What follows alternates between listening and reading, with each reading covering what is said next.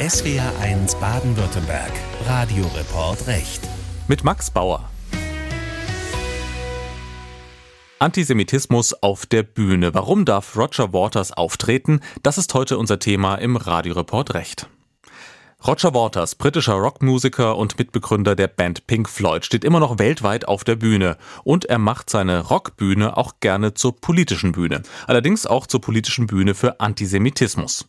Roger Waters unterstützt die BDS-Bewegung, die aggressiv zum Boykott Israels aufruft und bei seinen Konzerten schwebt regelmäßig ein riesiger Ballon in Schweineform durch den Saal, bisweilen mit einem Davidstern auf der Flanke. Das antisemitische Hassbild der Judensau wird so zum Teil der Roger Waters Waters Show. Derzeit ist Roger Waters wieder auf Deutschland-Tournee. Sein Auftritt in der Frankfurter Festhalle sollte eigentlich verboten werden, doch Roger Waters hatte mit einer Klage gegen das Verbot Erfolg und darf nun auftreten. Kann man da rechtlich gar nichts dagegen tun? Schützt die Kunstfreiheit auch die Auftritte eines ausgewiesenen Antisemiten, wie die jüdische Gemeinde Frankfurt Roger Waters nennt? Das ist heute unser Thema im Radioreport Recht. Roger Waters, Pink Floyd, die Musik, die hat man ja im Ohr, aber wie die Erfolgsgeschichte genau ins Rollen kam, das fasst für uns nochmal mein Kollege Fabian Töppel zusammen. Pink Floyd, gegründet Mitte der 60er Jahre in Cambridge. Benannt nach den beiden Jazzmusikern Pink Anderson und Floyd Council, machte sich die Band schnell einen Namen im Londoner Underground und tourte im Vorprogramm von Jimi Hendrix. Doch bevor es kommerziell so richtig losging, verloren Pink Floyd bereits ihren ersten Sänger und Gitarristen Sid Barrett an LSD und anschließende Psychosen.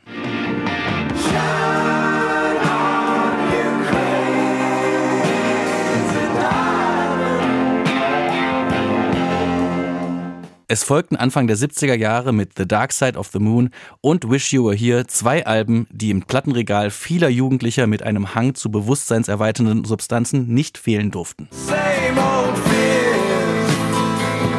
Wish you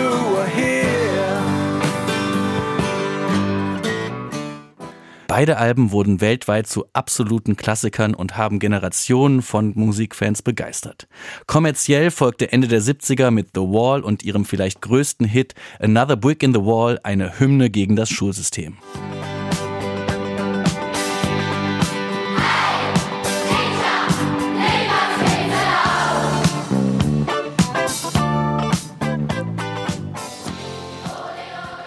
Dann kam es 1985 zum großen Krach zwischen Waters und dem Rest der Band.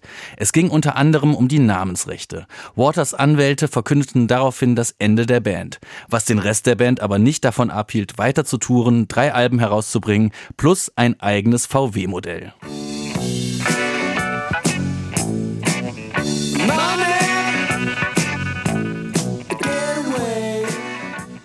2005 versucht die Band dann kurzzeitig eine Reunion.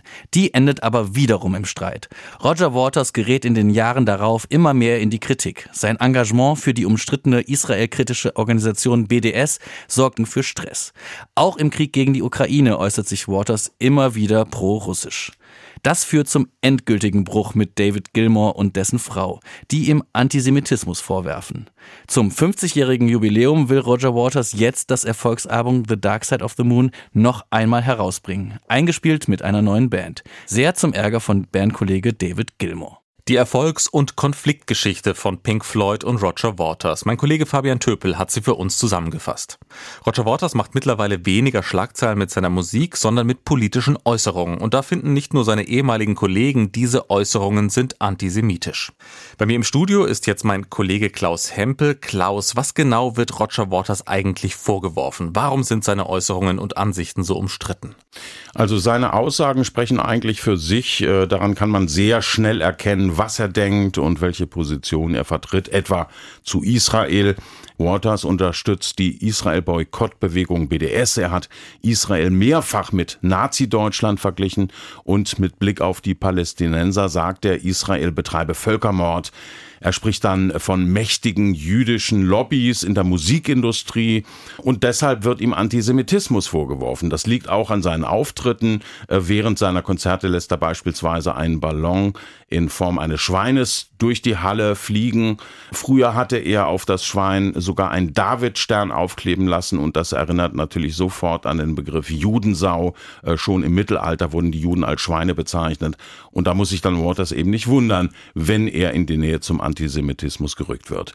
Auch zum Ukraine-Krieg hat er sich geäußert, etwa, dass es ein Völkermord an der russischen Minderheit in der Ukraine gegeben habe, dass die Ukraine von Faschisten regiert werde, dass die von Russland durchgesetzten Referenten in den besetzten Gebieten rechtens und legitim gewesen seien. Auch auf seinen Konzerten gibt es immer wieder viele politische Botschaften, die umstritten sind. Da werden unter anderem die US-Präsidenten Obama und Biden als Kriegsverbrecher dargestellt. Und all das hat dann dazu geführt, dass Waters Auftritte auch in Deutschland sehr kritisch bewertet werden. Ja, und was sagt jetzt Roger Waters selber zu diesen Vorwürfen? Also er fühlt sich zu Unrecht an den Pranger gestellt. Er streitet ab, dass er ein Antisemit sei und spricht von falschen Anschuldigungen. Hier in Deutschland wird er von der Rechtsanwaltskanzlei Höcker vertreten. Das ist eine durchaus bekannte Kanzlei, die sich auf Medienrecht spezialisiert hat und schon so prominente Mandanten wie den türkischen Präsidenten Erdogan hatte. Die Kanzlei hat eine schriftliche Stellungnahme von Waters veröffentlicht und darin erklärt er, dass Antisemitismus abscheulich sei, dass er niemals Antisemit gewesen sei und sich das auch niemals ändern werde. Seine kritischen Äußerungen würden sich nicht gegen die Menschen in Israel, sondern ausschließlich gegen die Regierung und die Politik dort richten. Und dabei beruft er sich auf die Menschenrechte und die Meinungsäußerungsfreiheit. In Frankfurt, da war es ja jetzt so, dass die Stadt und das Land Hessen den Auftritt von Waters verhindern wollten. Sie sind Gesellschafter der Festhalle und hatten den Vertrag mit Waters gekündigt. Warum? Also die Stadt Frankfurt und das Land Hessen hatten sich zunächst einmal auf die historische Bedeutung der Festhalle gestützt. In der Halle waren 1938, also während der Nazizeit, mehr als 3000 jüdische Männer zusammengetrieben worden. Sie wurden dort schwer misshandelt und anschließend in Konzentrationslager abtransportiert. Die Halle hat deshalb in Zusammenhang mit dem Holocaust eine ganz besondere Bedeutung eben. Und aufgrund des umstrittenen Verhaltens von Roger Waters wurde dann der Vertrag mit ihm gekündigt und dabei beriefen sich Stadt und Land insbesondere auf Waters Kritik an Israel. In der Begründung der Absage hieß es dann unter anderem, man befürchte israelfeindliche Äußerungen während seiner Show. Roger Waters hat ja gegen diese Kündigung geklagt. Er ist juristisch vorgegangen und er hat vor Gericht gewonnen. Das Verwaltungsgericht Frankfurt hat entschieden, dass Waters auftreten darf. Mit welcher Begründung? Also das Gericht hat festgestellt, dass Waters sich auf Artikel 3 Grundgesetz und damit auf den Gleichbehandlungsgrundsatz berufen kann. In Artikel 3 steht auch, dass niemand aufgrund seiner politischen Meinung benachteiligt werden darf. Außerdem könne sich Waters als Musiker auf die Kunstfreiheit berufen, die ebenfalls vom Grundgesetz geschützt wird.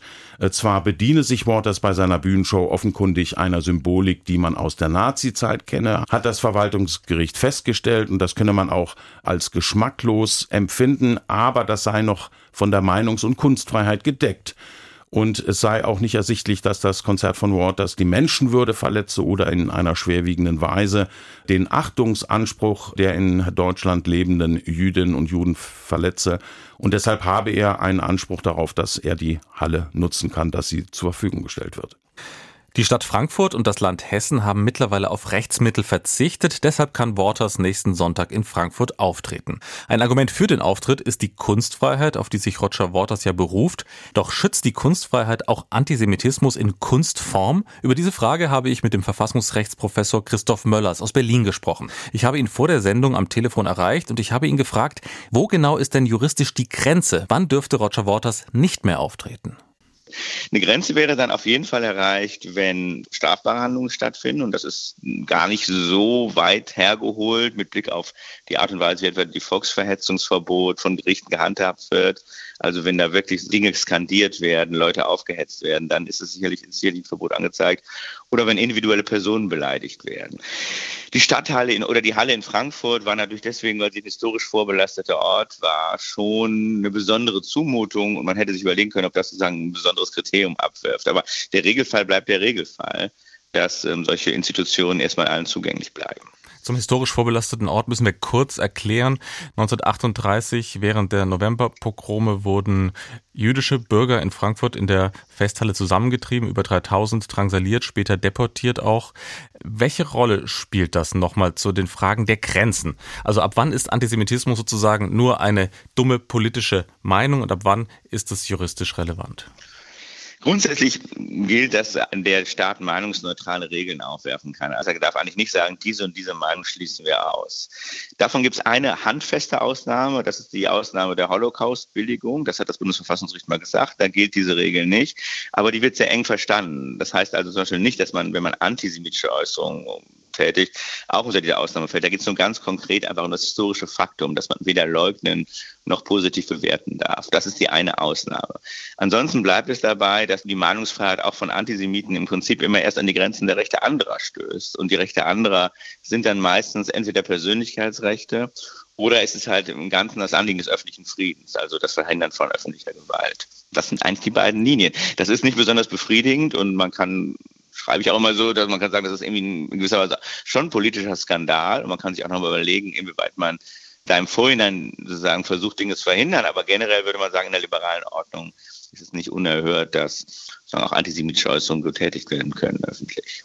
Du hast jetzt dieses Kriterium des öffentlichen Friedens genannt. Erst wenn der gefährdet wird durch antisemitische Äußerungen, dann kann man über so ein Verbot juristisch nachdenken oder da in die Nähe kommen. Ich frage mich so ein bisschen, öffentliche antisemitische Äußerungen auf einer Bühne in Frankfurt. Ist das in Deutschland mit der deutschen Geschichte nicht eigentlich immer Gefährdung des öffentlichen Friedens oder ist das wirklich so eine ganz diffizile Einzelfallprüfung? Ah, ich glaube, die Gerichte handhaben es immer noch als diffizile Einzelfallprüfung. In der Tat, weil wenn man es anders machen würde, wenn man es so machen würde, wie du vorschlägst, dann hätte man tatsächlich eine Ausnahme von der Meinungsfreiheit. Und da hat das Bundesverfassungsgericht auch relativ klar gesagt, diese Ausnahme gibt es wirklich nur in diesem sehr streng umgrenzten Bereich der Holocaust-Leugnung oder Holocaust-Billigung. Ähm, ansonsten sind wir in einem Bereich, in dem wir jeden Fall genau für sich angucken müssen tatsächlich. Man muss natürlich auch dazu sagen, der Fall ist jetzt nochmal anders als andere, die wir diskutiert haben, weil hier der Staat nicht fördert. Es ist ja erstmal ein Privatmann, der sein Geld damit einspielt, der einfach nur in eine öffentliche Institution rein will. Und diese Fälle sind gar nicht so selten. Und die, und die Tatsache, dass da sozusagen Leute mit perversen politischen Ansichten reinkommen, sind jetzt auch nicht so unerhört tatsächlich. Ich habe einen Artikel gelesen von dem Justizjournalisten Ronen Steinke in der Süddeutschen Zeitung zu Roger Waters, der war überschrieben, red du nur. Und der hat eben sehr stark darauf gepocht, dass es im Grunde darum geht, solchen antisemitischen Auftritten, Äußerungen entgegenzutreten, ja, mit der öffentlichen Auseinandersetzung. Mhm. Ich frage mich so ein bisschen, wir reden ja über Kunstfreiheit und Antisemitismus als großes Thema. Wie voraussetzungsvoll ist eigentlich dieses ganze Freiheitskonzept? Denn man geht ja schon davon aus, dass die Freiheit dann sozusagen der Äußerung, der Kunstfreiheit, auch der problematischen ästhetischen Darstellung irgendwie dann ein Gegengewicht in der Gesellschaft bekommt. Also denken wir da doch sehr voraussetzungsvoll und sehr anspruchsvoll über Freiheit und Freiheitsgebrauch nach, wenn wir das zulassen, dass Roger Waters da antisemitisch vielleicht auftritt. Naja, aber wenn wir es anders machen würden, würden wir halt eigentlich auch so ein bisschen sagen, es ist kein Problem, das die gesamte Gesellschaft angeht, sondern es ist ein Problem, was irgendwie der Staat für uns löst, indem man Verbote erlässt. Ich denke, das ist auch der Punkt von Ronen Steinke, zu sagen, es ist, der erste Reflex mag sein, gerade wenn man so eine eindeutig antisemitische Figur wie Waters hat, zu sagen, den wollen wir gar nicht in den öffentlichen Raum lassen, dem wollen wir sozusagen keine Bühne geben. Aber damit ist natürlich auch immer gesagt, mit dem setzen wir uns nicht auseinander. Wir brauchen eigentlich auch keine Zivilgesellschaft, die darauf reagiert. Wir brauchen keine Demonstration. Und das ist eine schwierige Entscheidung, weil nämlich beides irgendwie unbefriedigend ist. Es ist natürlich unbefriedigend jetzt, wie es ausgegangen ist, dass er in einem öffentlichen Raum und auch in so einem auftritt. Aber es ist, wäre auch auf Dauer, glaube ich, schon auch ein Problem, wenn wir einfach sagen würden, bestimmte Arten von Gesinnungen kommen einfach gar nicht mehr in die Öffentlichkeit. Und wir alle müssen uns dann nicht mehr darum kümmern. Mal abgesehen davon, dass man das natürlich nicht auf den Antisemitismus beschränken könnte, sondern dann tatsächlich Rassismus, Sexismus, also eine Menge an Äußerungen hätte, die man ähm, auch aus dem öffentlichen Raum verbannen würde und sich natürlich fragen würde, wo landen die jetzt eigentlich alle? Nicht? Also wo dümpeln die so vor sich hin? Insofern würde ich schon sagen, der klassisch liberale Reflex, das sagen, ähm, ans Licht der Öffentlichkeit zu lassen und dann irgendwie dem, ja, dem Säurebad der Kritik zu überlassen, der öffentlichen, der ist erstmal nicht falsch.